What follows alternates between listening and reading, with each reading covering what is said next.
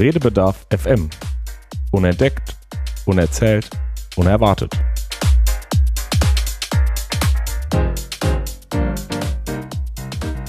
Hallo und herzlich willkommen bei der ersten Sendung von Redebedarf FM. Mein Name ist Markus Knapp. Und ich bin Julia Borgfeld.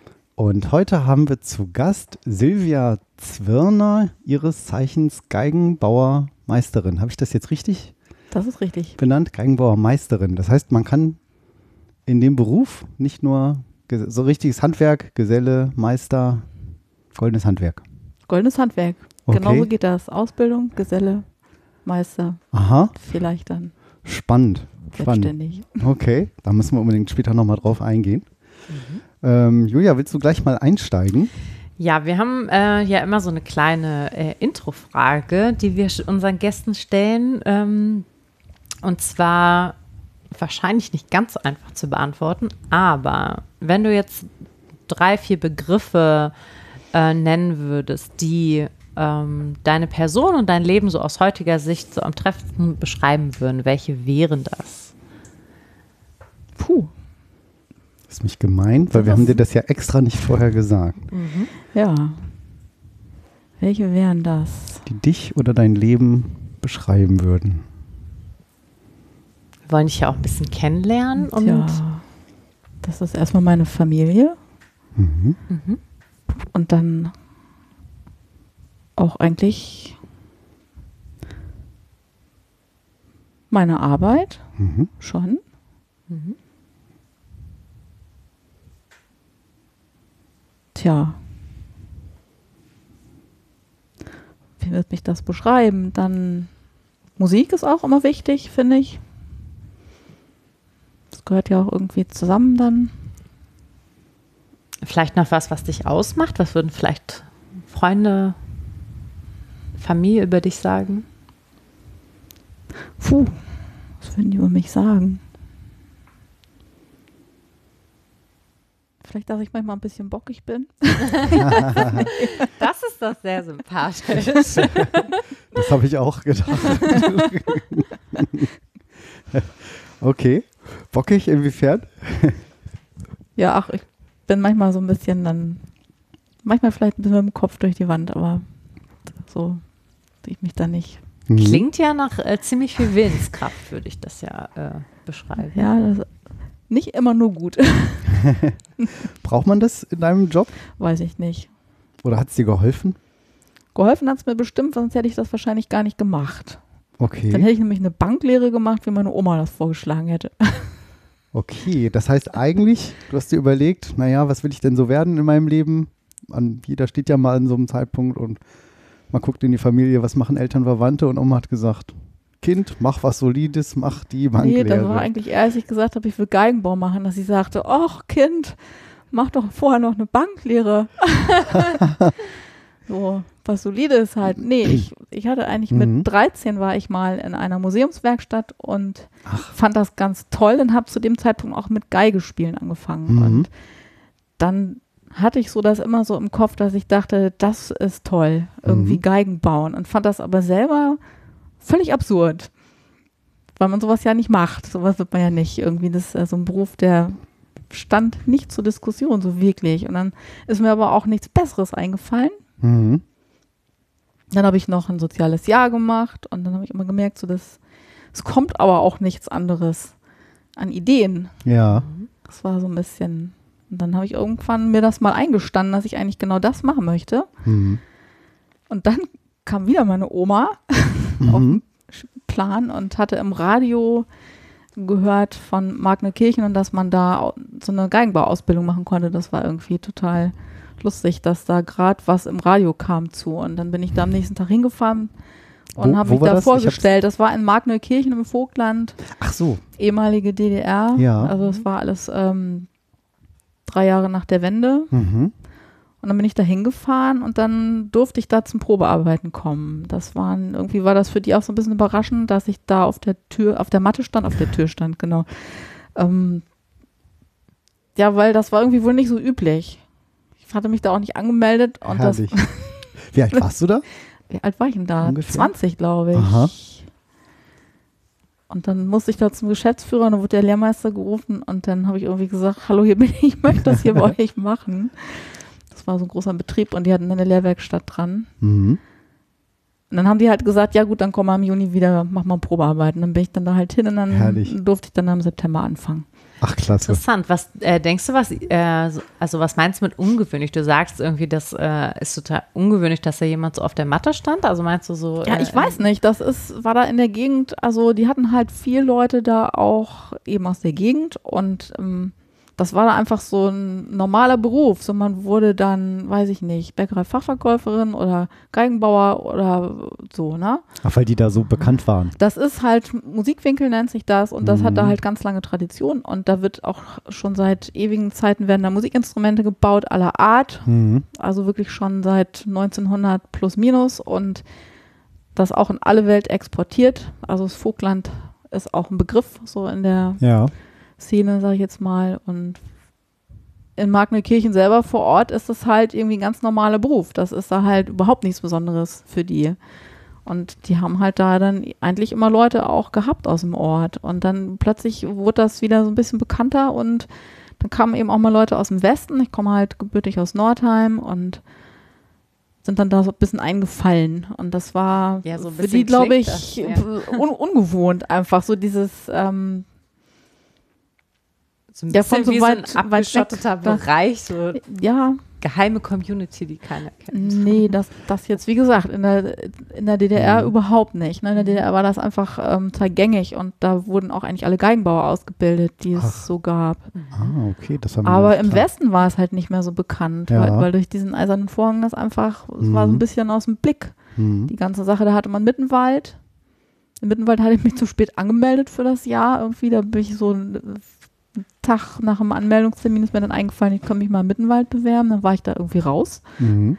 Und dann war das halt noch. Und ich hatte ganz viele Bewerbungen geschrieben und immer Absagen gekriegt, weil auch so eine betriebliche Ausbildung nicht gut funktioniert. Finde Mhm. finde ich auch. Würde ich auch keinem empfehlen.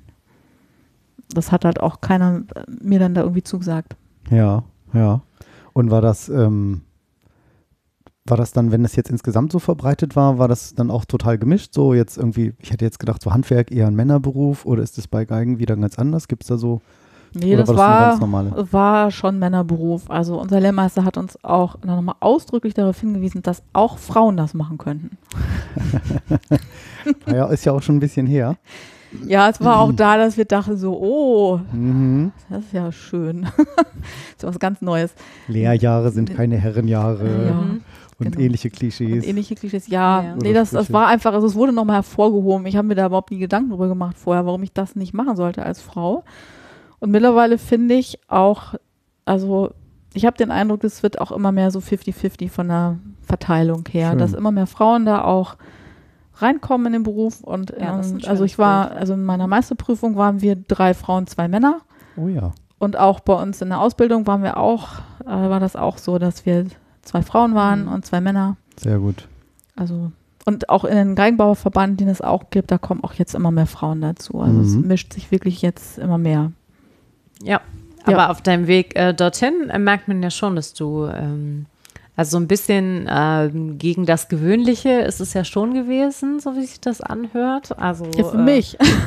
Für mich halt, ne? Ja, Für die beziehungsweise da für, halt dein, nicht. genau, f- ja, für dich und dein Ne? Umfeld. Genau, Genau, für mich ja, mein ja. Umfeld. Ja, so, genau, so war es gemeint. Und dann äh, echt toll, dass du, da musst du ja schon, äh, mit 20 hat man ja eigentlich nicht unbedingt schon so eine ganz klare Vorstellung davon, was man eigentlich mal so machen möchte. Also das Nee. äh, war ja bei ich dir hatte es nicht. Klingt äh, total Mhm. gefestigt und wirklich eher so, Mhm. ich habe da, ich spüre da was, ich habe da irgendwie eine Intuition für oder ähm, kann mich damit äh, identifizieren und dann äh, hast du es halt einfach gemacht. Ja, mit dem Jahr. Davor habe ich auch furchtbar rumgeeiert. Mhm. Das war auch ganz, ganz blödes Jahr. Da hatte ich auch sehr viel Stress so mit mir selber und Mhm. diese Überlegung, was mache ich denn nun? Weil ich habe dann im Krankenhaus da ein Jahr verbracht auf einer internistischen Station und habe dann halt gemerkt, so, das kann ich irgendwie auch, auch diese pflegerischen Sachen, aber das ist nichts, was ich, was ich machen will. Ja. So, weil das frisst mich auch auf und da kann ich mich, glaube ich, auch vielleicht nicht genug abgrenzen. Von, Mhm. ich sage jetzt auch mal von diesem Leid, was man da auch Ja. zum Teil auch sieht. Ja, und klar, das hat natürlich. mich schon ziemlich angegriffen auch oft. Und wo ich so gemerkt habe, so das schaffe ich, glaube ich, auch gar nicht. Ja. Ich finde das aber schon ziemlich weise äh, Oh für, ja. Für das Alter, ehrlich gesagt. Also ich glaube, also die Reife hatte ich garantiert nicht mit 20. Na, wenn man irgendwann am Wochenende zu Hause sitzt und heult, weil einen irgendwas so beschäftigt, dann Ja. kommt man dann irgendwann schon auf den Trichter, dass man sich vielleicht sagt, vielleicht sollte ich das doch lieber nicht machen. Mhm, stimmt. Das, das, okay. Aber ja, klar. Aber je nachdem, was im Umfeld man auch ist, ne, hätten ja auch durchaus jetzt Eltern geben können, die sagen, jetzt stell dich nicht so an, Kind. Ich übertreibe jetzt so ein bisschen plakativ, aber hätte ja auch sein können, ne? Oder keine Oma. Oma meckert, sagte, überleg dir das doch nochmal mit der Bank. Ich bleibe jetzt ein bisschen bei dem Ja, Spruch. die waren auch so ein bisschen, ja, ich weiß ich auch nicht, überrascht, glaube ich. Mhm. Das fand das dann auch irgendwie gut. Also ich habe halt als Kind immer viel gebastelt und gemacht und ähm, das war jetzt von der Sache her für die, glaube ich, nicht, also inhaltlich jetzt nicht überraschend. Nur, also es war halt immer auch diese Kombination eben aus Musik und Handwerk. Mhm. Ich habe halt immer gesagt, ich würde irgendwas machen, wo ich gerne so in diesem Musikbereich auch mit bleibe. Mhm. Habe aber mal ganz realistisch eingeschätzt, dass ich keine Musikerin werde. Weil Okay. dafür Vom Können sozusagen. muss man oder? einfach auch mehr üben und ich war nie so ein Übetier. Kam auch eher vom Klavier und habe dann mit 13 eben erst Geige angefangen und dann wird man auch kein Profi mehr. Das ist dann irgendwie auch meistens gelaufen und habe dann immer überlegt, so was gibt's denn da wohl? Also die Stimmt. Verbindung zur Musik Zur war Musik. aber so sehr, sehr stark. Mhm. Ja, das war schon irgendwie wichtig, aber mir ist dann da auch nichts Tolles eingefallen und dann, dann war das so, dass ich das da so gesehen habe in dieser Werkstatt, dass ich dachte so, ja genau, das ist irgendwie gut. Hm. Das ist, Das- ist das sehr aufwendig, eine Geige zu bauen? Wie lang? Ich Nee, habe so überhaupt keine Vorstellung. Nicht die wie lang Frage, Was? nicht die wie lang Frage, ich weiß es Nicht nicht. die wie lang Frage. Okay. Ähm, man Das Fra- kann genau. ganz, ganz schnell eine Geige bauen, man kann da Ach auch so, ewig für brauchen. Ne? Also Ja. ich kann das für mich gar nicht sagen, weil ich immer nur so, so, so kleine Häppchen habe von Zeit, in denen ich das machen kann. Ah, okay. Und wenn, da führe ich auch nicht Buch und schreibe, jetzt Mhm. habe ich hier wieder eine Stunde das Mhm. gemacht und dann eine Stunde da was gemacht, sondern ich versuche da irgendwie Zeit mir so ein bisschen abzuknapsen mhm. und dann auch mal Neubau zu machen, damit das halt schwierig. Ja. Mhm. Beruf besteht aber auch nicht nur aus Neubau, man macht halt auch ganz viel Reparaturen oder auch Restaurationen, hat halt schon mehrere Gebiete dann auch. Und da muss man sich gelegentlich dann auch mal entscheiden, Ja. wo man denn da so bleibt. Ah, okay. Mhm. So, ein, so ein Auch Schwerpunkt verstehe. sozusagen. Ja. Habe ich auch auf deiner Webseite gesehen, silviazwinner.de. Ne, steht ja auch Restaurierung, Reparatur, Neubau. Mhm. Neubau war, war zu dem Zeitpunkt auch so ein bisschen von mir auch so eine Hoffnung. Jetzt im Moment versuche ich das auch tatsächlich mal umzusetzen und Mhm. wirklich ein bisschen mehr Neubau zu machen. Und ja, wir sind jetzt auch zu dritt statt zu zweit, dass da einfach ein bisschen Luft ist Mhm. für mich. Ist da so ein, nee, das ist die falsche Frage. Ich wollte erst fragen, ob da ist, da ein Markt ist, aber eigentlich ist mehr so, man hört immer auf der, als Laie, so wie ich jetzt, hört man auf der einen Seite, da gibt es dann so Instrumente, die in die sonst wie Tausende, Zehntausende, keine Ahnung gehen. Mhm. Oder ist da so ein Markt, wo man sagt, naja, irgendwie günstige Einsteigerinstrumente, sagt man, nee, dann kaufst du dir lieber irgendwie im Internet Billoware oder wo liegt man denn da so, wenn man da zu dir kommt? Also jetzt gar nicht unbedingt preislich, aber so kann Mhm. man das sagen. Ist das jetzt so ein gehobenes Segment Mhm. oder so ein, wie kann ich mir das vorstellen? Also man kann ja zum Beispiel auch Instrumente mieten. Mhm. Das ist ja immer so, wenn man zum Beispiel, ich finde auch, wenn man als Erwachsener anfängt und irgendwie noch gar nicht weiß, so ist das überhaupt was für mich, dann finde ich es auch immer gut, was zu mieten oder auch letzten Endes bei Kindern ja auch. Dann sagen die, oh, ich möchte unbedingt Geige spielen Ja. und so und dann nach einem Jahr wieder, oh, finde es doch doof. Ja, dann kommt Und Schlagzeug, dann, dann- ja, kommt genau. Trompete. Genau, und dann haben, ist da diese Geige dann zu Hause Mhm. und dann wird eben meistens dann auch so ein Quatsch aus dem Internet dann gekauft, Mhm. sag ich jetzt mal so, die eben auch ja erstmal gut aussehen.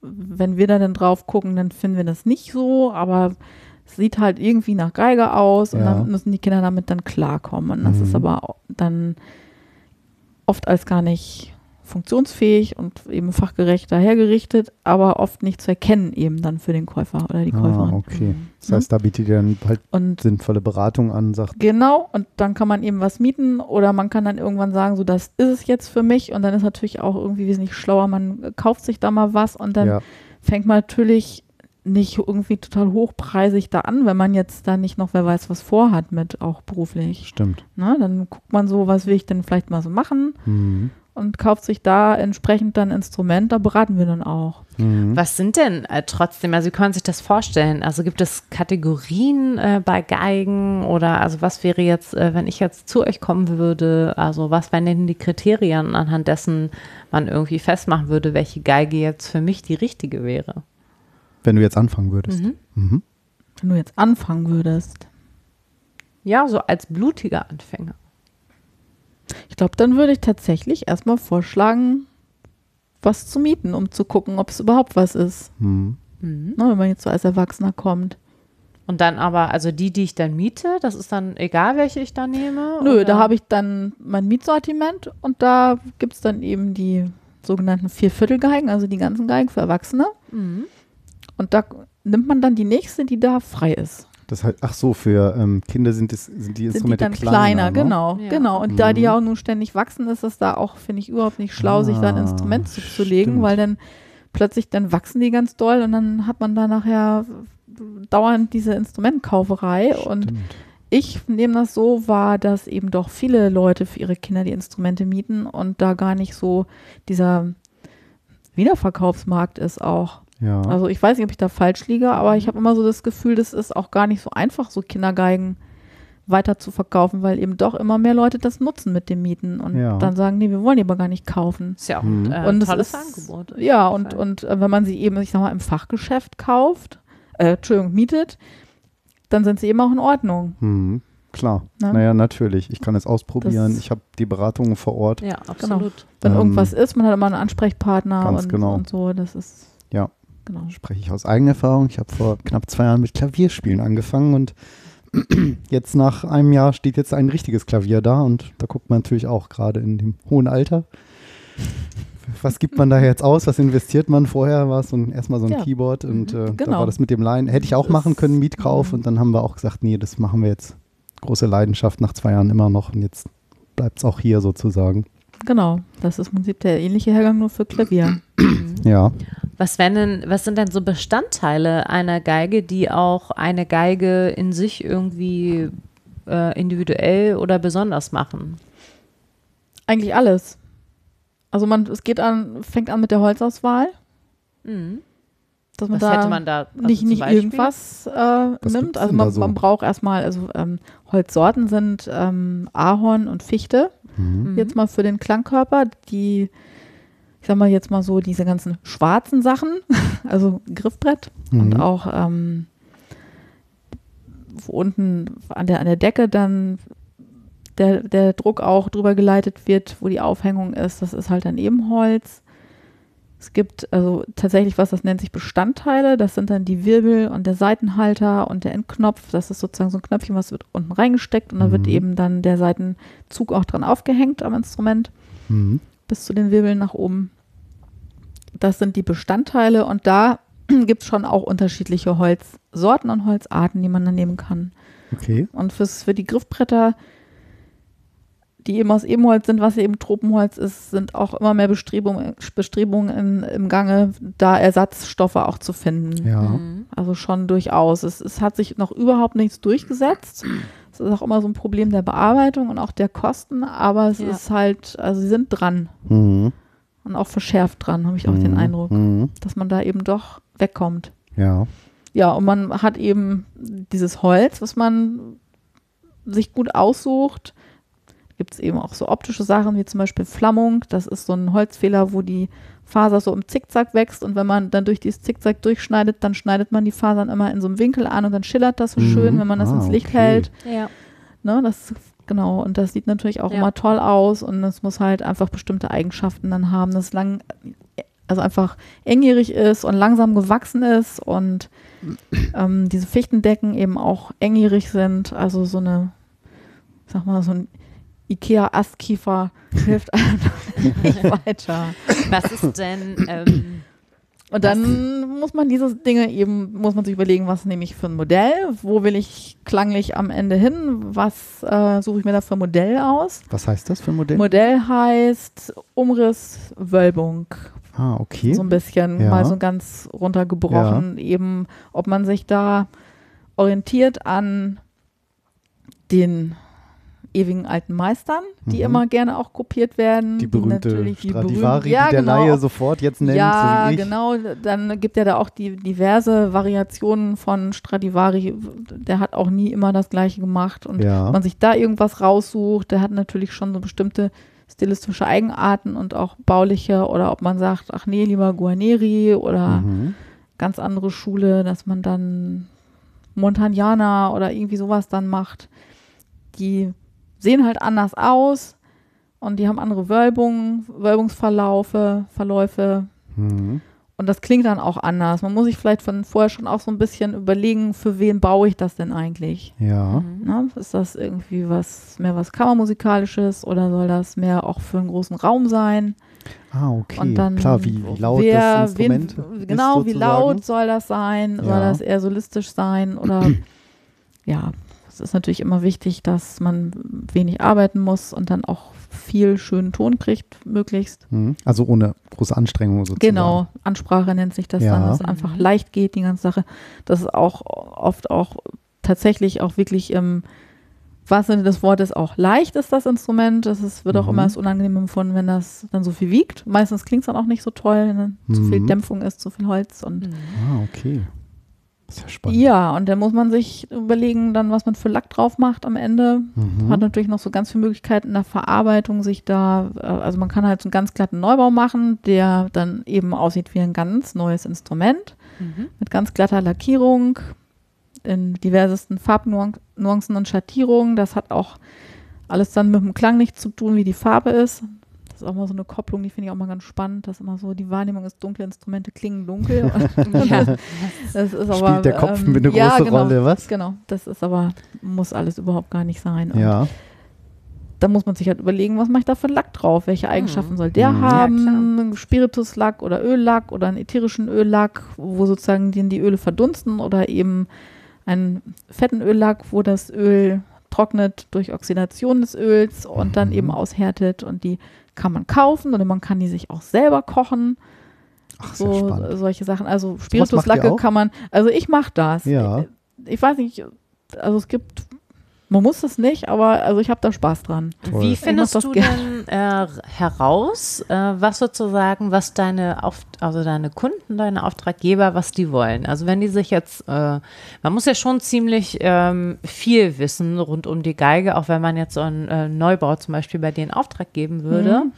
Ähm, aber gewisse Dinge weiß man vielleicht noch gar nicht so richtig. Ähm, wie findest du das denn heraus? Also hast du irgendwie, äh, siehst du jemanden und sagst, ah ja, das ist, das ist so der und der Geigentyp zum Beispiel oder nee. ich, äh, wie Die kannst du Situation- feststellen, ja. was zu denen passt? Die Situation hatte ich jetzt so konkret noch nicht, weil, ich, wie gesagt, ich fange jetzt erst wieder an mit Neubau und man muss dann da auch erstmal ein bisschen was machen und das vorstellen Mhm. und dann mal so gucken, wie das so ankommt und wenn da jetzt jemand käme, dann muss man natürlich irgendwie mal abklären, so was, was will der machen, Mhm. ne, damit. Ja, will der allein der- zu Hause spielen, will der im Orchester, Genau. der Und- will mal die erste Geige spielen oder sagt, nee, ich bin hier nur so Teil des Ensembles oder von bis wahrscheinlich. Ja, das muss dann eigentlich immer so alles auch gehen, ne? Ja. Also, dass man auch mal solistisch mitspielen kann, dass Okay. man sich auch mal durchsetzt, dass äh, die Geige natürlich dann auch nicht so, ich sag mal, jetzt böse gesagt, so plärrig ist, dass sie immer rausfällt, Ja, wenn man mal irgendwie im Ensemble dann also spielt. hervorsticht so, sozusagen. ja, genau, ja. dass es dann einfach zu laut ist und die Geige gar nicht leise, leise spielbar ist. Mhm. Gibt es auch manchmal, das ist dann auch nervig.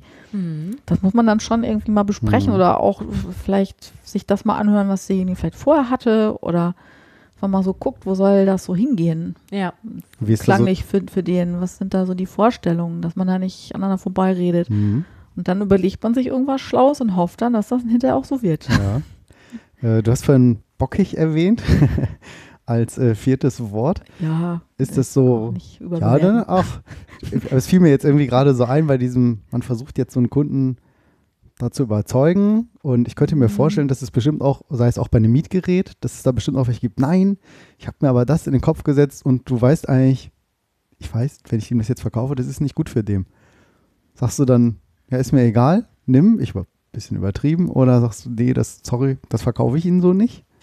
Wie ist das so? Also stelle ich mir jetzt schwierig vor, man sagt, na einerseits, hm, das Also Geschäft und andererseits das Ja, Kann ich nicht mit mir vereinbaren vielleicht? Gibt sowas? also es ist schon so, dass ich eigentlich, dass die Instrumente, die ich habe, dass ich da auch irgendwo hinterstehe Mhm. und dass das jetzt nicht so ist, dass da so totale Nieten sind, wo ich sage, irgendwie, die kann man eigentlich gar keinem anbieten, die sind so schrecklich und das geht ja gar Mhm. nicht. Ja, Ich dachte eher umgekehrt, so als Beispiel. Du hast jetzt also Ähm. total den Anfang gesagt, ich will unbedingt jetzt schon das, das teuerste Mietinstrument, was sie Also haben oder so. meine Mietinstrumente, das ist so eine ganz eigene Sparte. Da gibt es überhaupt gar keine Unterschiede groß. Ah, okay. ne? Das Ach ist so. sozusagen völlig getrennt von meinem Verkaufssortiment. ja. Das, das hat, hat auch, handhabt auch jeder anders. Ich mache Ja. das halt so. Na, Oder beim Verkauf und vielleicht. Gibt's ja eher beim so beim, beim Verkauf, ja, ich weiß ich nicht. Also ich bin da eigentlich nicht so drauf, dass ich dann da jemandem da irgendwas ganz Teures dann, glaube ich, gleich so anloben würde, Mhm. bloß weil es geht. Also es wäre jetzt nicht so mein Mhm. Ansatz, aber letzten Endes, wenn, wenn jemand das dann unbedingt will, unbedingt will. was soll man da machen? Also Ja. sage ich ja auch nicht, nö. Nö, Ne? Aber das wäre jetzt nicht so mein Ansatz. Also ich Mhm. würde dann schon irgendwie sagen, aber vielleicht erstmal irgendwie das oder Mhm. vielleicht erstmal anfangen oder Ja. ne, mal gucken und Du hast Mhm. ja Ja. zu Beginn auch gesagt, dass, also genau, die, wir reden ja jetzt auch ganz viel über deine Arbeit und dass es eben auch ein, groß, also ein sehr großer Bestandteil von deinem Leben ist. Ähm, was würdest du denn sagen, ist an dem Geigenbauer-Dasein, würde ich sagen, was erfüllt dich da dran so, äh, so richtig? Also was, ähm, ja, was motiviert dich einmal, das weiterhin zu machen und äh, dich da auch weiterzuentwickeln? Und ähm, was macht dich auch äh, glücklich so in dem Prozess, den du da hast? also am glücklichsten bin ich eigentlich immer so, wenn ich so vor mich hinmuckeln kann und so mich so in diese Arbeit so richtig reinfallen lassen kann. Das ist halt ganz selten möglich in so einem Werkstattablauf. Ja, weil, Weil ihr immer so viel zu tun habt? Ja, oder? weil immer irgendwo was klingelt oder irgendwas ist und so die Sternstunden sind halt, wenn man mal so eine Stunde am Stück mal irgendwas eingepasst hat oder eben mal an so einem Neubau mal wieder so richtig Mhm. ein schönes Stück weitergekommen ist und sagt so, Mhm. Mensch, toll, jetzt habe ich hier meinen meinen Bassbalken eingeleimt, jetzt ist er fertig und jetzt geht's weiter und, und ja, sowas. Mhm. Das Also sind auch so schon ein immer so, dann freue ich mich. mhm. Ja. Also auch so ein bisschen drin versinkt so ja, in genau. dieser Arbeit. So abtauchen, wirklich Ja. so, ein, so ein Wegtauchen in der Arbeit. Das, Ach, schön. das finde ich irgendwie gut, aber das habe ich halt selten. Ja. Ja. und wahrscheinlich auch, wenn sowas entsteht, ne? Also höre ich jetzt auch so raus. Also Ja, wenn das genau. eben auch so wächst nach und nach und Genau. man eben auch äh, Genau. sofort sieht, was man so getan Ja, hat. ne? genau, so dieses Sehen, so ich bin wieder weitergekommen und dann irgendwann dann, man hat sich ja auch ganz viele Sachen immer überlegt und dann probiere ich was aus, und dann mache ich was anders, dann dokumentiere ich das, dass ich das nachher auch noch weiß, was ich da anders gemacht habe als beim letzten Mal und Ja. hin und her und dann irgendwann dann bin ich halt auch neugierig und denke mir dann so, so und jetzt muss das mal fertig werden, jetzt will ich mal wissen, wie das klingt. Hat das denn Mhm. jetzt alles hier geklappt, was ich mir so überlegt habe? Ja. Mhm. Wo Das ist jemand, heißt- der jetzt mal diese Geige Mhm. einspielt? Wem gebe ich die denn mal? Und, Ja. und so. Und ja, da spielt er selber erstmal ein bisschen drauf, dass sie mal so ins Schwingen kommt. Und das ist dann irgendwie mal toll. Ja, das Das heißt, du würdest äh, schon sagen, dass jede Geige irgendwie so seine, ich nenne das jetzt fast mal eigene, äh, eigene Musikseele hat, vielleicht. Also ist jede Geige individuell? Klar. Weil Also es Handwerk Ja. ist. Wahrscheinlich. Also weil es eben, oder? So ja, weil man könnte ja schon immer irgendwie sagen, es ist immer Ist Schema immer F, ne? Ja. Dass ich irgendwas abarbeite. Man, man, man kann auch Mhm. immer, man, man kann sich auch einmal überlegen, ich ma mache Geigen so und dann mache ich die immer so. Das kann Mhm. man natürlich machen. Da kommt aber trotzdem jedes Mal was anderes bei raus, weil das Mhm. Holz ja auch jedes Mal anders ist. Ja, Mhm. ist halt ein Naturwerk. Genau. Ja. Stoff. Das wird nie ganz genau sein. Das wird vielleicht schon so vom, vom Grundcharakter vielleicht immer sehr ähnlich, aber es wird trotzdem nie Ja. so ganz das Gleiche sein. Es gibt natürlich immer schon so Dinge, wo man So eine Richtung vielleicht. ja oder? so eine Richtung oder wo man wo man sich Sachen überlegt und die dann vielleicht auch irgendwann funktionieren, weil man da irgendwas Grundlegendes da mal so für sich begriffen hat. Ah, okay. Mhm. Ne? Einfach Mhm. auch durchs Probieren oder das Mhm. ja, dass man sich da eben Dinge überlegt und dann merkt man so, das ist so eine Linie, da kann ich so dran lang gehen. Das, das funktioniert für mich gut. Das heißt, Das so man, zu denken und dann Ja. das so umzusetzen. Mhm. das heißt, man kann tatsächlich vielleicht auch noch sagen, wenn ein Instrument so und so klingt, dass man da auch noch klanglich eben Sachen verändern kann, wenn man jetzt irgendwas vielleicht ich kann es jetzt nicht so beschreiben, weicher, härter. Ja, aber da, möchte in Grenzen kann man da wahrscheinlich dann auch noch viel Die- anpassen. ja, genau, die Möglichkeit hat man eigentlich immer. Man hat ja diesen Stimmstock im Instrument und Mhm. kann eben damit auch arbeiten und Einstellungen machen. Man hat mit Seiten auch ewig für Möglichkeiten und auch mit den Stegen und mit Bestandteilen, dass man da Gewicht spart und hier nochmal dies ausprobiert, dann nochmal das ausprobiert. Also da gibt es schon irgendwie jede Menge Stellschrauben, finde ich, wo man was machen kann. Mhm. Und jedes Instrument reagiert auch unterschiedlich. Es gibt Instrumente, die, die gar nicht gut auf sowas reagieren, die wollen das dann einfach nicht. Mhm. Und andere, da guckt man einmal schief irgendwo drauf und dann ist schon wieder anders. Ne? Ach, Dann verrückt. kommt man da mal einmal kurz irgendwo gegen und schon klingt es wieder anders, weil sich Druckpunkte verlagern und dadurch sich was ändert. Das ist, Das ist ja wirklich Ähm, sehr überraschend quasi immer, ne? Fast schon. ja, man muss da einfach mal so ein bisschen ein Gefühl für kriegen, auch für jedes Instrument. Irgendwann kennt man ja auch so seine Pappenheimer. Also auch so im, im Kundenkreis, wenn man irgendwie weiß, so, bei dem ist das so und das ist so und Mhm. da muss ich da aufpassen oder das ist da nicht so empfindlich. Mhm. Da können wir auch mal das und das machen, das macht dann nichts. So, ne? Also bis zum richtigen Klang ist es ja schon äh, ein ordentlicher Findungsprozess, ne? Also von, ja, das ist ja auch immer sehr. von fühlen, abstimmen und Und jeder nimmt es, ausprobieren. nimmt es ja auch anders wahr. Das ist, merke ich ja also auch immer, dass man für Instrumente die unterschiedlichsten Rückmeldungen kriegt, Mhm. weil jeder auch anders drauf spielt und die auch tatsächlich ja. bei jedem auch anders klingen. Also nicht jedes Instrument klingt bei jedem Mhm. Musiker gleich. Das stimmt. Ich reflektiere gerade so ein bisschen mit dem eigenen Klavierspielerfahrung, auch dieses, ich von einem Hersteller Klavier getestet und zwei Klaviere, sag ich, das gibt's nicht, die klingen unterschiedlich. Also das habe ich da dann auch gelernt, dass man dann Mhm. das nimmt, was man gespielt hat. Das ist dann das Instrument. Ist ja auch äh, wirklich äh, ein, total schön von einer äh, Message, dass man halt äh, weiß, dass so ganz viel Persönlichkeit ja auch in Musik äh, drin steckt, die Mhm. halt äh, nicht nur Mhm. durch, ähm, ja, sag ich mal, durch die fast schon systematische Musik an sich irgendwie äh, da ist, sondern eben durch den Mensch auch, der das äh, fabriziert, ne? Oder der Ja. das Instrument spielt. Ja, plus diese Verbindung, die ich da so rausgehört habe, ne, wo du sagst, ich weiß, wie dies, was die so, wie die so ticken, die Instrumente, es hat ja fast schon so eine Art Seele irgendwie, wenn das so, wenn du sie wahrscheinlich noch reparierst und wieder zum Leben auch erwächst oder und dann sagst, hier, da ist es wieder, jetzt klingt es wieder, es ist Ja. wieder so ganz und Manchmal braucht es so, dann auch eine Weile, bis Ja. sie dann wieder so in Gang kommen. Also, Mhm. Und auch nicht zu unterschätzen ist auch der Bogen, darf man auch nicht unterschlagen. Also der Bogen ist letztendlich das, was den Ton da rausholt. Ne? Ja, Und was man mit dem Bogen auch macht. Also ohne Bogen, ohne guten Bogen und ohne auch vielleicht vernünftige Art mit dem Bogen auch, also das Ganze zu bedienen, ähm, wird es auch nichts. mhm. Es ist auch einfach das Entscheidende, so die Bogenhand. okay. Ne? Dies, Ja, wirklich, äh, wirklich, wirklich sehr interessant. Du hattest vorhin noch erwähnt, das äh, würde mich nochmal interessieren. Ähm, ja, eingangs hatten wir nochmal so ein bisschen gesagt, dass das zwar schon so ein bisschen im Wandel war, aber durchaus ja noch relativ ungewöhnlich, dass jetzt eine Frau Geigenbauerin wird. Ähm, du hattest gesagt, dass du äh, in einem Team zusammenarbeitest mit noch zwei weiteren Kollegen, richtig? ja, genau. Genau. Also ich habe ähm, zwei. Sind das jetzt, äh, zwei wie seid ihr da so aufgestellt? Also ein reines Frauenteam. wir sind Mhm. zurzeit ein reines Frauenteam, ja. Mhm. Hat das Gründe? Ist das Mhm. Zufall? Das ist Zufall, aber ich finde es sehr angenehm. Ja, wieso? Weil es irgendwie, weiß ich, wie, wie Frauen ticken. Ich finde das einfach, das ist so, finde ich einfach sehr angenehm. So muss da auch nicht immer dann, man hat da so keine Machtkämpfe, finde ich. Hm. Fällt alles weg. Mhm. Worauf würdest du dann sagen, äh, ist denn, achtet ihr denn mehr als äh, jetzt Männer zum Beispiel? Nee, Oder worauf müsst ihr nicht achten? Nee, so, nee, so Mhm. war ich jetzt nicht gemeint. Das ist einfach so, so in diesem Miteinander einfach.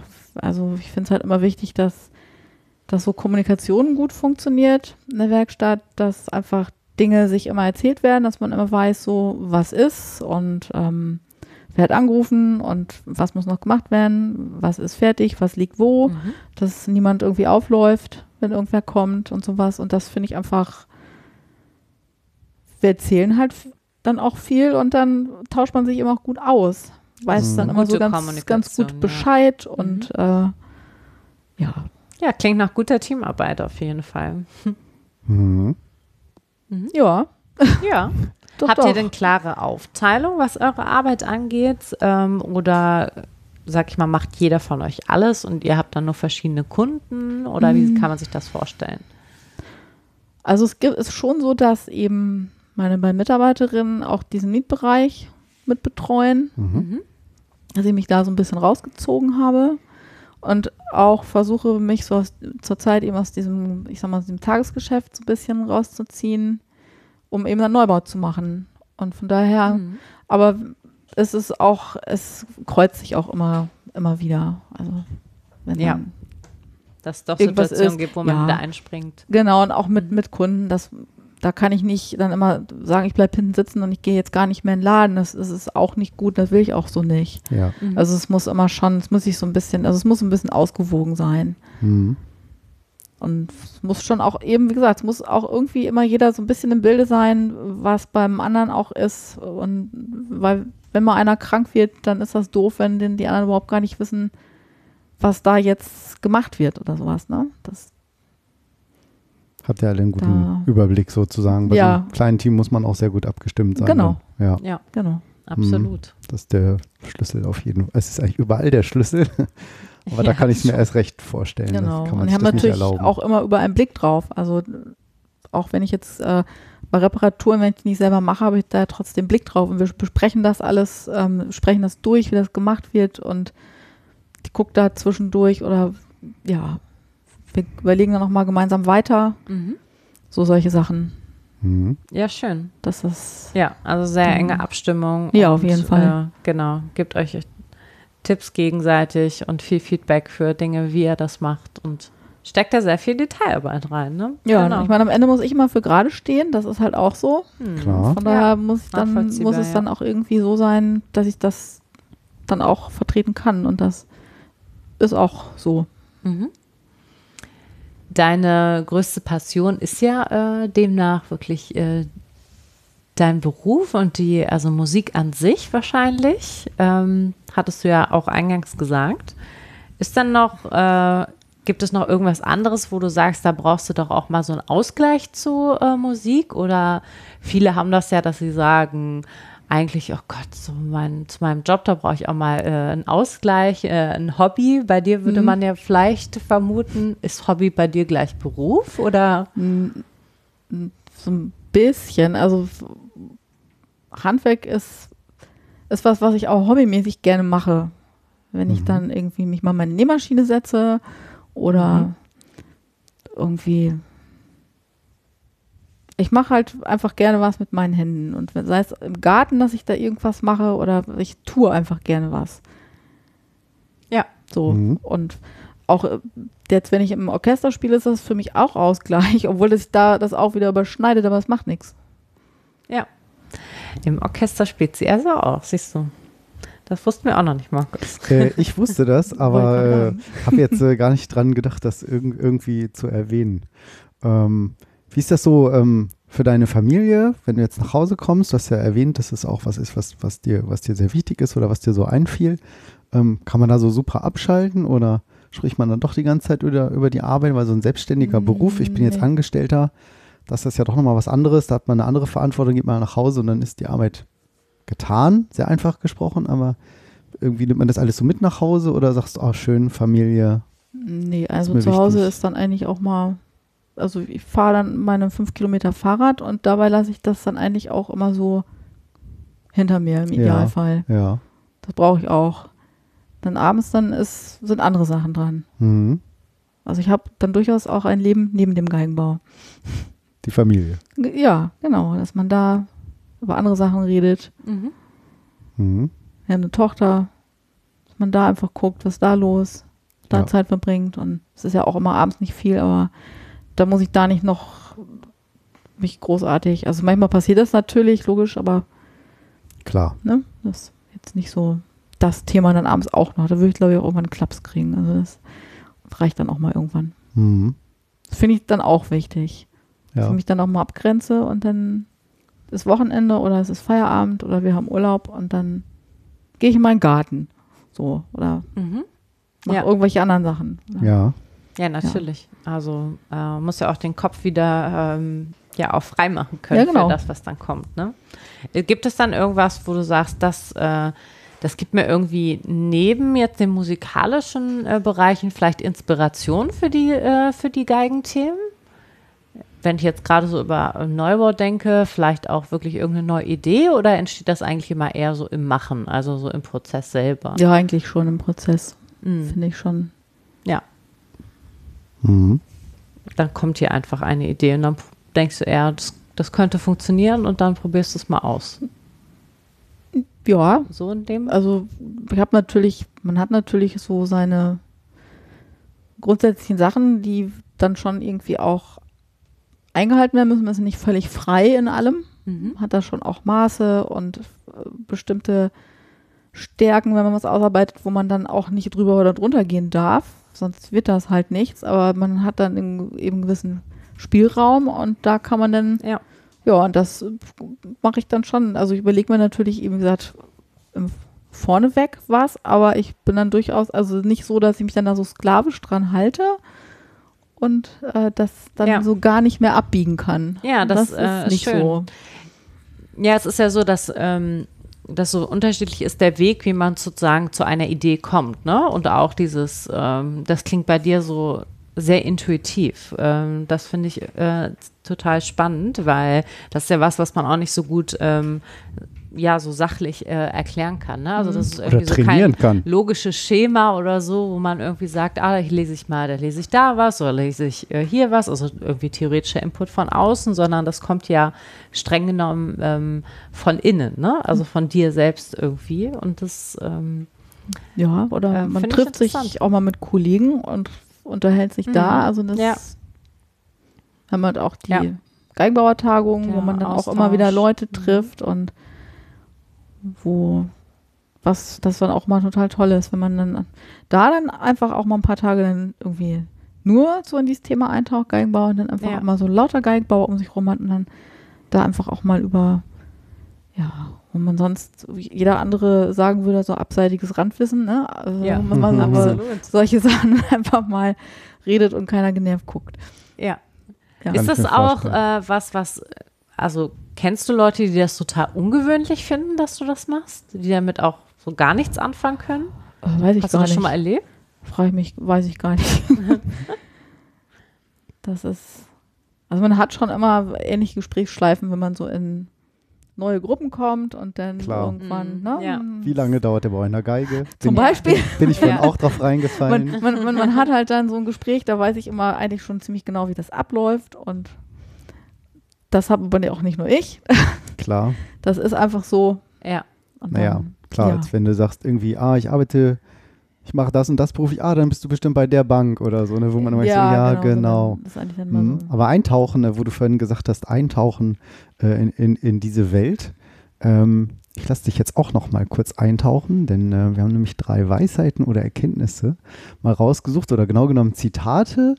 Und uns würde mal interessieren, äh, mit welchem von diesen dreien du dich vielleicht am meisten identifizierst. Ich versuche das mal wiederzugeben. Das erste lautet, Musik drückt das aus, was nicht gesagt werden kann und worüber zu schweigen unmöglich ist. Victor Hugo hat das gesagt. Das zweite ist, gehe nicht, wohin der Weg führen mag, sondern dorthin, wo kein Weg ist und hinterlasse deine Spur. Und das ja, dritte, warte auf das dritte. Frauen von heute warten nicht auf das Wunderbare, sie inszenieren ihre Wunder selbst. Das war Catherine Hepburn übrigens. Ah ja. Hm. Und in der Mitte hatten wir Jean-Paul. Mhm. Also weiß ich Was nicht. Die beiden, dich da so die beiden letzten sprechen mich nicht an. Mhm. Also das mit der Musik. Musik Das drückt ich das aus, was nicht gesagt werden kann und worüber zu schweigen unmöglich ist. Ja, das finde ich dann schon, ist irgendwie was, was ich da so am ehesten unterschreiben würde dann. Ja, was spricht dich da so dran an oder was kommen dir da so für Assoziationen? Ich finde ich finde die beiden anderen komisch, weil ich, ich muss nichts inszenieren. und Ja, irgendwelche zwanghaft irgendwo irgendwelche Spuren hinterlassen. ja. Äh, das finde ich irgendwie komisch. Und was war das andere? Äh, Frauen von heute warten nicht auf das Wunderbare. Also- Sie inszenieren ihre Wunder selbst. Ja, genau. Wie gesagt, ich muss da irgendwie keine Wunder inszenieren. Weiß ich nicht. Das, warum soll ich Wunder inszenieren? Das ist ja Was auch soll das, das sein? das ist ja auch das Schöne, ähm, was hoffentlich unsere Gäste ausmacht, dass sie halt selber sagen, naja, aber das ist doch kein Wunder. Und als Laie steht man da und denkt, es ist unglaublich, wie kann so ein Klang aus so einem Stück Holz herauskommen? Im besten wie kann Fall, man ja. so, wie kann man so etwas erstellen? Im besten Fall, wenn es die geübten Wenn man- Hände, Wenn man Pech gehabt hat, dann passiert das nicht. das kann natürlich auch. Kann auch passieren. Ja, stimmt. Ja, Hm, dann denkt man okay. sich, so mache ich es nie wieder. Ja, schön. Das mit der Musik. Ja, ich, das war auch gar nicht so leicht, äh, was Passendes zu finden. Ja, Mit Handwerk hatte ich schon mal geschaut, aber so mit der Musik. Und das passt ja auch ganz gut, wo du auch sagst, eigentlich, da kommst du eigentlich her mit dem Klavierspielen und als, als Jugendliche oder Kind daran geraten, Geige gespielt. hm. Ist das, wo der, der Weg war, sozusagen. Hm? Hast du ähm, sowas wie ähm, ja, prägnante Ereignisse au auf deinem Lebensweg, die dich dann irgendwie auch in deinem Beruf dahin gebracht haben, ähm, wo du heute bist? Oder war es für dich, sage ich mal, ganz nüchtern betrachtet eher so ein klassischer, also ja, man wird halt älter, man sammelt mehr Erfahrung äh, durch mehr Tun? Oder gibt es ein paar ähm, Ereignisse, die da vielleicht auch dein Gefühl zur Musik oder äh, dem Handwerk selber irgendwie verändert haben? Nee, so richtig irgend so ein, dass man irgendwann so Krabuff gemacht hat und dann war plötzlich alles anders, das hatte ich eigentlich nicht. Mhm.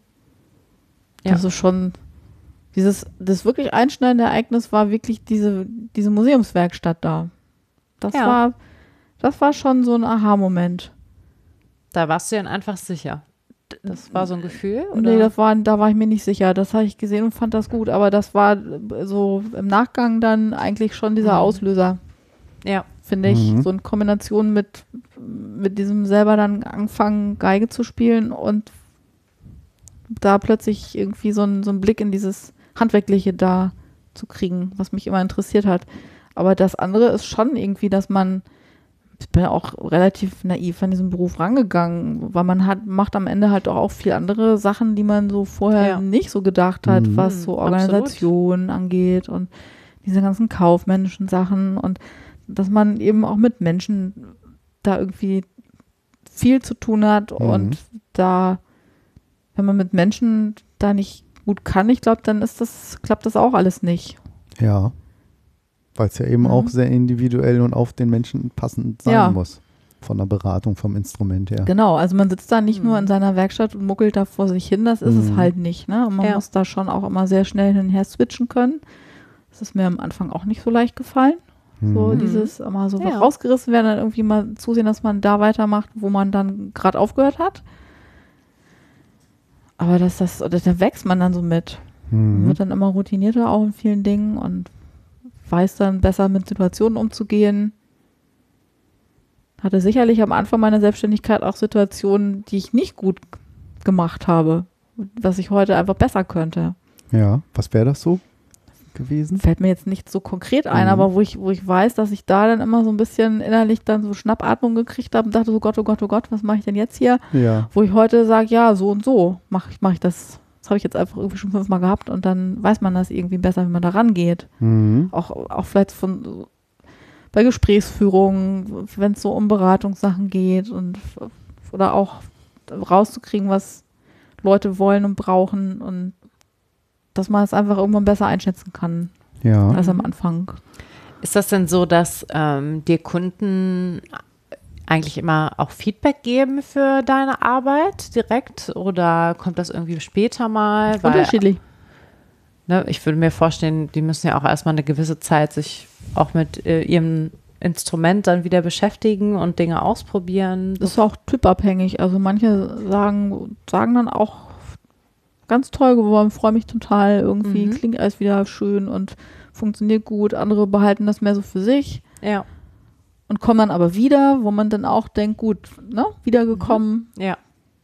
Ja, klar. oder weiterempfohlen. Das ist ja dann Mhm. auch eben Form von Anerkennung und Mhm. Mhm. Ja, das auf jeden Fall. ganz- Also ganz halt, unterschiedlich, Ja, ganz klar, es unterschiedlich. Gibt verschiedene Wege. ne? Ist das was, wo man jetzt, machst du das ja schon, haben wir gar nicht gefragt, wie lange schon? Über den Daumen? seit so mit 26 Jahren mit Ausbildung? Wahnsinn. Und wie lange schon mit deinem eigenen Geschäft? Seit 15. Wow. Ist das was, wo du da so, wo du sagst, Mensch, wenn ich da so zurückblicke, wo man, wo du sagst, da bin ich eigentlich besonders stolz drauf? Gäbe es da was, was dir so in den Sinn kommt? Gäbe es da was? Dass ich überhaupt diesen Sprung in Selbstständigkeit vielleicht auch geschafft habe, das ist schon was, wo ich denke, so ja, das hätte ich mir, glaube ich, so am Anfang nicht so unbedingt zutraut oder auch früher, als ich noch jünger war, dieser Gedanke. Mhm. Und dass ich dann irgendwann an dem Punkt war, als ich gesagt habe, so das mache ich jetzt, und dann habe ich es halt auch irgendwie gemacht und dann hat es auch noch geklappt eigentlich gut, von Mhm. Anfang an auch gut und Es ist auch- Offensichtlich, ja, seit Ja. 15 Jahren, ja. Genau. Also auch das, was Bin auch so da. dabei Ja. bestärkt hat, ja. Also dass Ja. es sozusagen einfach äh, dann sofort anlief und auch ja. weiterhin gut lief scheinbar. Ja, also das ist schon was, wo ich denke, so, ja, das finde ich, finde ich schon gut, dass das so alles so geklappt hat. Mhm. Gab es da so irgendwelche. Momente, die dir vielleicht zu, sind dir da so Sachen in Erinnerung geblieben, wo du sagst, ja, das war so ein Punkt, wo ich sagte, alles klar, jetzt, jetzt läuft's oder das hat mich so ein bisschen jetzt auch vorangebracht? Das ist- Nee, nee, das geht so ganz schleichend. Läuft das, das einfach merkt so. man, das merkt man so gar nicht, Ja. finde ich. Und tatsächlich der Mhm. Moment der Entscheidung ist zu machen. Ähm, ich finde das tatsächlich sehr spannend, weil ähm, zumindest sehr viele Menschen, äh, mit denen ich mal über sowas spreche, die meisten haben eine unglaubliche Angst davor, sich äh, mit ihrer Passion äh, dann irgendwie auch selbstständig zu machen. Also diesen Weg zur Selbstständigkeit äh, ist ja für viele das wirklich eine ganz, ganz große Hürde. Mhm. Was würdest du sagen, was äh, tatsächlich bei dir, dass äh, dir das sozusagen diesen Schubser gegeben hat, dass du es gemacht hast einmal und dann vielleicht auch, was wäre so auch dein Tipp äh, nach außen, also für alle, die es mal machen wollen. Also ich habe keine tollen Tipps. Es war auch einfach, ich hatte keine Wahl. Ich hätte nicht irgendwie ewig als Gesellin weiterarbeiten können oder auch als, als angestellte Meisterin im Betrieb. Das wäre irgendwie, ich weiß nicht, für mich war das so die logische Konsequenz, dass ich das dann irgendwann machen muss. Mhm. Es gibt Okay. einfach auch äh, wenig Betriebe, wo man dann so auf ewig angestellt ist. Also es ist schon irgendwie so ein bisschen mein Eindruck, dass man eben doch eine Werkstatt gründet und man hat dann eben Gesellen und das wechselt auch. Die einen bleiben länger, die anderen bleiben kürzer, aber irgendwann ist doch immer so eine Fluktuation da drin und Mhm. Ja. man zieht ein bisschen rum, lernt Ja. hier was, lernt da was und ähm, Also war eher so ein und dann natürlicher irgendwann, Verlauf. das war so ein natürlicher Verlauf und ich hatte da auch die Hose voll.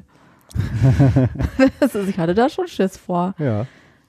Ganz klar. Aber irgendwie, ich hatte immer das Gefühl, so ich muss. Es fragt mich auch keiner. Ich habe irgendwie gesagt, ich will diesen Beruf machen, habe genau sowas auch äh, überhaupt nicht im Blick gehabt. Und jetzt habe ich es aber angefangen und jetzt muss ich halt. Mhm. So. Mhm. Und dann habe ich halt. ja. Das Und war gar nicht so eine freie Entscheidung. naja, irgendwie ja doch, weil Naja, du hast es ja, ja, aber- getan. Ja, aber, aber, es klingt so mit, ich mache das jetzt einfach so ein Ja, bisschen so ein bisschen so. Augen zu und dann Ja. äh, hinein. Ja. Also Mhm. vielleicht gar nicht so viel äh, drüber nachdenken, was es so alles für äh, Ja, Schwierigkeiten. Konsequenzen Vielleicht. gibt, sondern Vielleicht. Einfach machen. dann irgendwie machen und natürlich immer auf der Grundlage, dass ich von diesem, dass ich irgendwie schon das Gefühl hatte, das, was ich mache, das kann ich auch. Mhm. Also nicht so, ah, ja. also jetzt, ne? ja. Also nicht an sich zweifeln, an seiner, äh, an seinen Fähigkeiten und genau, Ja. an seinem Können. Ja, oder auch einfach wissen, dass man da irgendwie eine Grundlage hat, auf die man da aufbaut. Also ich Mhm. habe jetzt mir nicht irgendwas ganz Tolles, Verwegenes ausgedacht, was ich noch nie gemacht habe und Mhm. habe mir Ja. damit selbstständig gemacht, sondern ich habe das da vorher auch schon zehn Jahre gemacht. Und hatte dann irgendwann das Gefühl so, ich denke, das schaffe ich jetzt auch ohne Backup von, von jemandem, bei dem ich angestellt bin, den ich immer fragen kann. Und das, Ja. ja. Das finde ich eine Das, ganz tolle Erkenntnis, so dieses, ja, aber ich weiß doch, das kann ich. Mhm. So, dass Dieses, dieses, Besinnen, ne? drauf besinnen eigentlich, ja. aber das habe ich gelernt und das habe ich die letzten Jahre gemacht. Jetzt Mhm. mache ich das auch nur etwas anders. Aber grundsätzlich habe ich mein, meine Basis, mein, mein, mein Wissen. Ja, als da. Basis, also nicht im Sinne von, ich bin jetzt hier, ich kann das jetzt und ich habe da auch nichts mehr dazu zu Mhm. lernen, sondern aber ich habe irgendwie was, auf was ich halt zurückgreifen kann. Mhm. Ich habe da eine Grundlage, auf der ich mich da entwickeln kann, auch weiter. Mhm. Und die ist doch dann recht solide. Auf jeden Fall. Klingt Also, ja. Und Und der Erfolg ist, gibt dir ja offensichtlich auch recht. Ja, und dann macht man halt einfach weiter. Mhm. Und das machst du ja auch Mhm. immer noch gerne. Ja, das genau. heißt also auch, äh, das ist ja auch ein äh, Feld, wo man sich dann äh, scheinbar immer weiterentwickelt. Ja, Mhm. sollte das ist ja auch irgendwie das äh, Wäre ganz, scheinbar. ganz, ganz schlecht, wenn das nicht wäre. ja. Wenn man da auf der Stelle trampelt, ich glaube, dann ist aus. Ja, also äh, das habe ich auch so rausgehört, dass eben dieses, äh, ja, so richtige Routinen und so Schema F, ne, und Mhm. immer gleich gibt es ja eigentlich nicht, ne? Gibt's bestimmt auch, aber also mich langweilt das. Ich habe da überhaupt keine Lust zu. Ich würde nie zweimal das gleiche machen. Das langweilt mich. Ja. Aber wäre Ja. dieser Punkt nicht irgendwann erreicht? Vielleicht in 20 Jahren? Kann ich sein. finde jetzt, dass man sagt, oder in 10 Jahren, dass ich habe jetzt jede, ah, jede Geige gesehen. Also jeden Typ von Geige eigentlich so grob in der Hand gehabt. nee, oder? mm, mm. Nee, da gibt es Nee, noch nee. genug spannende. ja, ja. Ist das so breit, das Feld? Ja, Kann nur ein ja. Laie jetzt fragen, aber für unsere das Hörer ist ja furchtbar breit, das Feld. Ah, also okay. das, ich glaube, da kommt man nie an Ende. toll. Das heißt, das ist sogar nicht genug Feld, dich da auszutoben und sagen, das wird nicht langweilig. Nee, das wird nicht langweilig. Man hat ja auch die alten Instrumente noch und wenn man da in den Restaurationsbereich regelt, ich habe ja. auch eigentlich 20 Jahre lang wirklich fast nur repariert und auch eben restauratorisch da auch Sachen gemacht und das ist halt auch nochmal so ein ganz anderes Feld. Mhm. Das ist eben was völlig anderes, das ist diese, diese Neubausache und da muss man ganz anders rangehen und muss ganz andere Sachen wieder wissen Mhm. und das ist ganz anders interessant. Das hat mich auch eine Zeit lang hat mich auch das total fasziniert. Da hatte ich überhaupt keine Lust auf Neubau. Mhm. Wollte ich überhaupt nicht machen. Dann waren immer alle so, ha, Neubau, muss einen Neubau machen, wo ich mir dachte, nö, muss ich nicht. Ich möchte andere Sachen machen. Ich möchte irgendwie, ich Ja. möchte Reparatur und Restauration machen, wo man hinterher nichts sieht und, und so, so solche Sachen. Mhm. Ja. Also äh, ich muss sagen, ich finde das äh, sehr bewundernswert, dass du, also du bist wirklich sehr willensstark. Also du weißt vor allen Dingen ganz genau, was du willst und du äh, scheinst danach zu handeln. Also das äh, fällt ja doch äh, einigen relativ äh, schwer, weil sie ja vielleicht doch zu viel abwägen oder auch äh, sich an dem Außen so orientieren. Ähm, da hatte ich bei dir jetzt nicht das Gefühl, dass das bei dir so stark ist, sondern dass du da sehr stringent bist in dem, was du halt wirklich Ja. einfach machen möchtest. Oder nicht willst. Das liegt aber auch eben an dieser Nische. Da hat man einfach auch, finde ich, ist das auch einfacher, glaube ich, dass man einfach sagt, ich mache das jetzt so, weil dann auch nicht irgendwie 20 sind, die sagen, ich mache es aber anders und mache es mal so. Oh, ich Also- hätte es mir jetzt tatsächlich schwer vorgestellt und sagt, nee, das ist doch Tradition und das muss man doch so machen. Also, dass man da so. Ja, gut, da sind wir vielleicht auch alle, die auch meine mit, mit äh, früheren Mitlehrlinge ähm, Mhm. so ein bisschen geschädigt, dass immer, wenn man gefragt hat, warum machen wir denn das so, dass immer hieß, ja, das haben wir schon immer so gemacht.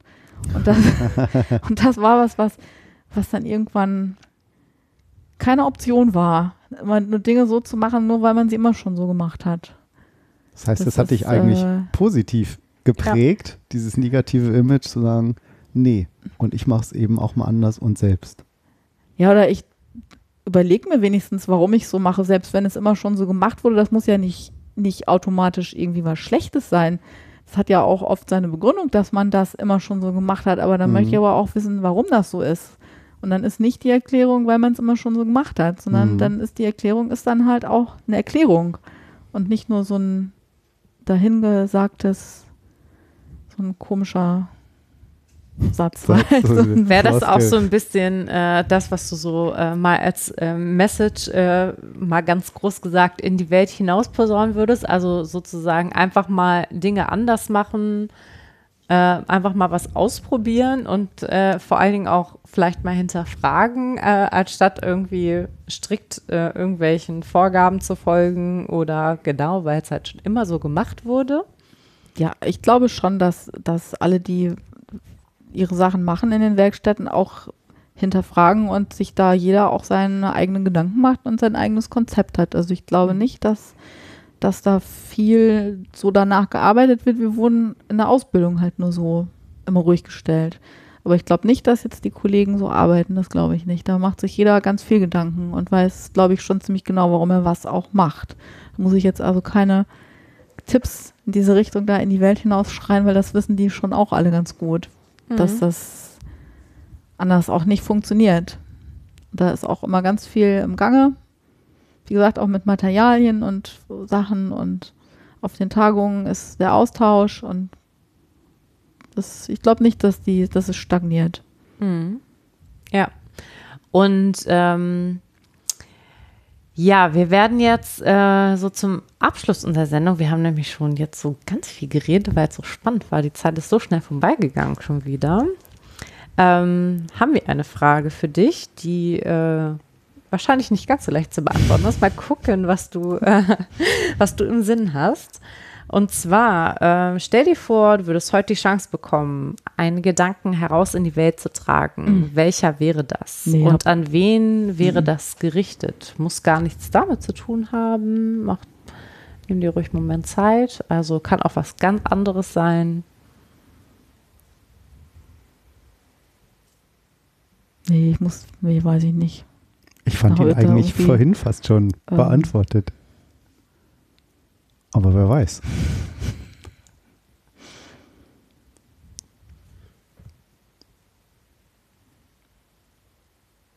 Nee, ich habe jetzt irgendwie nichts, wo ich jetzt finde, das müssen, das muss ich jetzt irgendwie mal der Welt mitteilen. Ehrlich gesagt. Auch, äh, Also auch je, ja, jeder muss irgendwie wissen, was er macht, warum er das macht und dann, Mhm. das reicht doch eigentlich auch schon. Und Ja.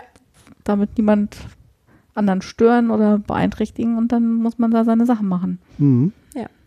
Jeden Das- so leben lassen. Ja, leben und leben lassen. Also, aber das ist jetzt auch nichts aufregend Neues, noch nicht von mir. Nö, aber, äh, Aber es ist dein nichtsdestotrotz äh, ein schöner Gedanke von dir auf jeden Fall. Äh, genauso äh, schön wie unser Gespräch, oder? Auf jeden Fall. Ich hab, es war super spannend, was du erzählt hast und auch über dich erzählt hast und von Anfang an bis Ende ist nämlich schon eine ganze Stunde rumgegangen. Ja. Und ähm, wir könnten es eigentlich kaum besser abschließen, auch was du davor schon beantwortet hast. Äh, ihr findet natürlich alle Informationen auf unserer Webseite dann auf Redebedarf FM. Da verlinken wir dann natürlich zu deiner Webseite für alle Hörer, die das interessiert oder die vielleicht zu dir Kontakt aufnehmen wollen und sagen, super, das klingt spannend, mit Silvia muss ich unbedingt mal reden. Genau. Also Redebedarf FM, ähm, unentdeckt, unerzählt, unerwartet. Bis zum nächsten Bis Mal. zum nächsten Mal. Tschüss. Tschüss. Tschüss.